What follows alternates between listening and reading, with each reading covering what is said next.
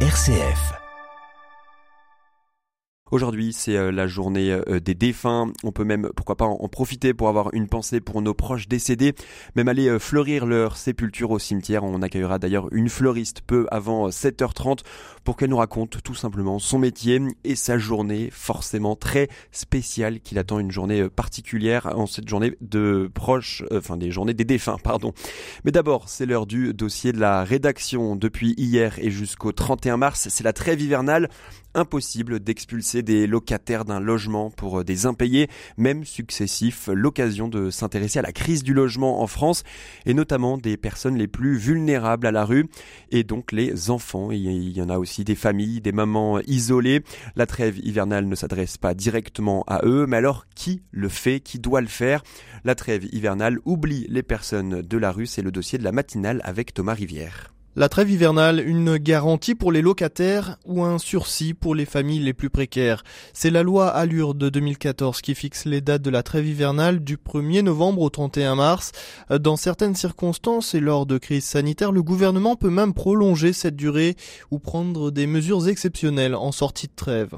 Mais qu'en est-il des personnes déjà à la rue? Retrouve-t-on les familles en difficulté, celles qui ne peuvent plus payer sur les trottoirs au lendemain du 31 mars? Comment le 115, la plateforme qui répartit les hébergements d'urgence, fonctionne-t-il? Autant de questions sur le fonctionnement fébrile du logement en France pour les plus précaires, euh, notamment les enfants, les grands oubliés. Euh, Julia Cléret est bénévole et référente des maraudes à la Croix-Rouge de Melun en Seine-et-Marne. Elle distribue boissons chaudes, collations, couvertures et parfois euh, des vêtements aux personnes croisées le soir dans la rue. Elle revient sur le fonctionnement du 115. Alors les personnes, elles font, elles appellent le 115 donc pour signaler qu'elles sont sans hébergement. Ensuite, l'écoutant prend, prend note de leur, euh, de leur situation. Après, il y a des mises à l'abri. Euh, soit ils sont dispatchés, donc c'est sur des centres. Alors, en Seine-et-Marne, euh, je crois qu'il n'y a plus qu'à Melun où il y a un centre d'hébergement d'urgence parce que je suis de mots à fermer. Il y a une mise à l'abri avec un roulement tous les 15 jours. Donc les gens sont mis à l'abri pour 15 jours et au bout de 15 jours, bah, ils doivent rappeler. Alors souvent, la problématique, c'est que bah, ça tourne entre guillemets. Du coup, euh, ils sont pas forcément remis à l'abri les 15 jours qui suivent et c'est là où nous, on a pas mal de demandes pendant les maraudes. C'est bah, tout, dès qu'il y a le roulement, en fait, tous les lundis, toutes les deux semaines. Euh, il y a pas mal de gens qui nous demandent s'ils n'ont pas une autre solution, mais la seule porte d'entrée, bah, c'est le 115 et du coup, euh, c'est un peu saturé. La trêve hivernale donne-t-elle un sursis aux familles les plus précaires? Depuis la fin de la pandémie, elles sont de plus en plus nombreuses à la rue. Bah moi, ça va faire 7 ans que je maraude. Avant, on croisait des familles, mais on les croisait peut-être un ou deux soirs de suite. Et il y avait une mise à l'abri beaucoup plus rapide. Euh, et puis on en croisait peu finalement sur une année. Là, euh, je sais pas, là des fois on peut croiser trois, quatre familles sur une semaine. Et on les croise plus souvent. Des femmes seules avec enfants, il y en a de plus en plus, et souvent des jeunes enfants. nous, on a vu même euh, bébés, hein, vraiment quelques mois. Pendant l'été, c'était majoritairement, bah, c'était beaucoup suite à des expulsions ou alors des mises à l'abri qui prennent fin. Euh, beaucoup de, familles qu'on a croisées nous disaient qu'ils étaient mis à l'abri, puis là ça avait pris fin et du coup bah, ils se retrouvaient euh, sans solution euh, dehors. Parmi les sans domicile fixe, on retrouve également des enfants. L'UNICEF tire la sonnette d'alarme depuis cet été. L'organisme des Nations Unies dénombre près de 2000 enfants dans les rues en France, un chiffre qui se base justement sur les appels au 115 émis par les personnes dans le besoin. Raphaël Voulier, porte-parole de l'association Jamais sans toi, s'alarme de la situation. Il y a 1990 enfants à la rue. Ça, ça prend en compte les demandes au 115 non pourvues, c'est-à-dire les personnes qui ont appelé le numéro d'urgence et qui sont vues essuyer un, refus faute de place. Donc ça, c'est uniquement les gens qui appellent. Donc c'est un chiffre qui est 20% plus élevé qu'à la rentrée dernière. Rien qu'à Paris, 700 enfants sont sans solution d'hébergement, situation dramatique également en Seine-Saint-Denis avec chaque jour 160 enfants sans toit et plus de 5000 enfants hébergés à l'hôtel. La moitié d'entre eux ont moins de 3 ans selon l'UNICEF. La trêve hivernale débutée hier devrait en quelque sorte stopper l'hémorragie pour quelques mois. Euh, moins d'enfants, moins de familles dans les rues car impossible de les expulser.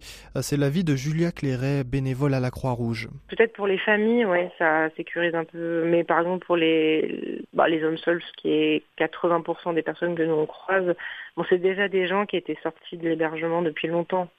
Mais je pense que pour les familles, et comme on en voit de plus en plus, euh, bah ça, ça solutionne peut-être pas le problème, mais ça le retarde. Faute d'hébergement pérenne et d'accès au logement, 20 000 mineurs en situation de précarité extrême sont hébergés à l'hôtel en Ile-de-France cette année. Dans cette situation, les enfants n'entrent pas dans la logique de trêve hivernale.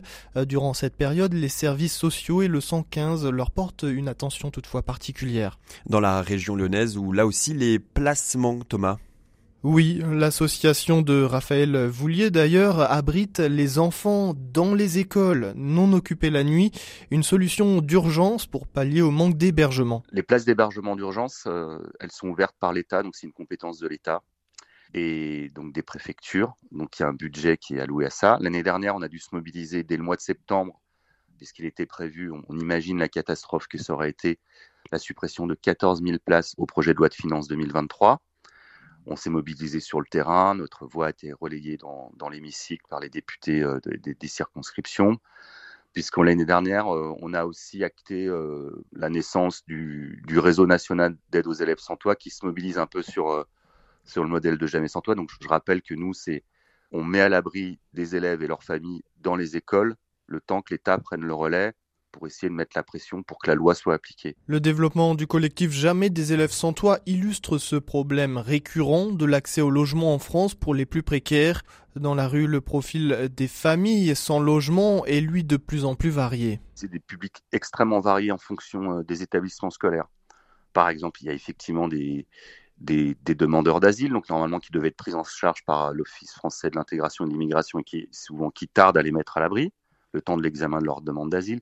Il y a des gens qui ont été déboutés du droit d'asile. Il y a des ressortissants européens, donc qui ont droit au travail. Il y a des familles françaises. Et puis là, on est dans une période extrêmement compliquée au niveau économique, avec l'inflation qui, frappe les ménages.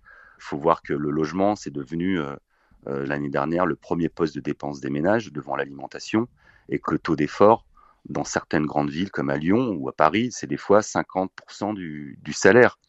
Et donc ça devient extrêmement dur de se loger pour tout le monde. Donc c'est toute la chaîne du logement, pas assez de logements sociaux qui sont construits, l'hébergement d'urgence, un nombre de places insuffisante. Donc ça fait quand même euh, beaucoup de leviers sur lesquels on peut agir pour résoudre ce problème. Une autre problématique s'installe maintenant pour l'association de Raphaël Vullier. Les pouvoirs publics pérennisent leur action. Le problème, c'est qu'on s'est rendu compte que maintenant on faisait office de dispositif. C'est-à-dire que les mairies euh, à Lyon, à Rennes, euh, à Grenoble, laisser les écoles s'occuper, tolérer les occupations d'écoles, mais que finalement on faisait office de dispositif. Euh, pour vous donner un exemple, c'est au mois de la veille de Noël, il y avait 40% des enfants à la rue de Villeurbanne et de Lyon qui étaient hébergés dans des écoles. Pas de réelle solution pour ces enfants donc.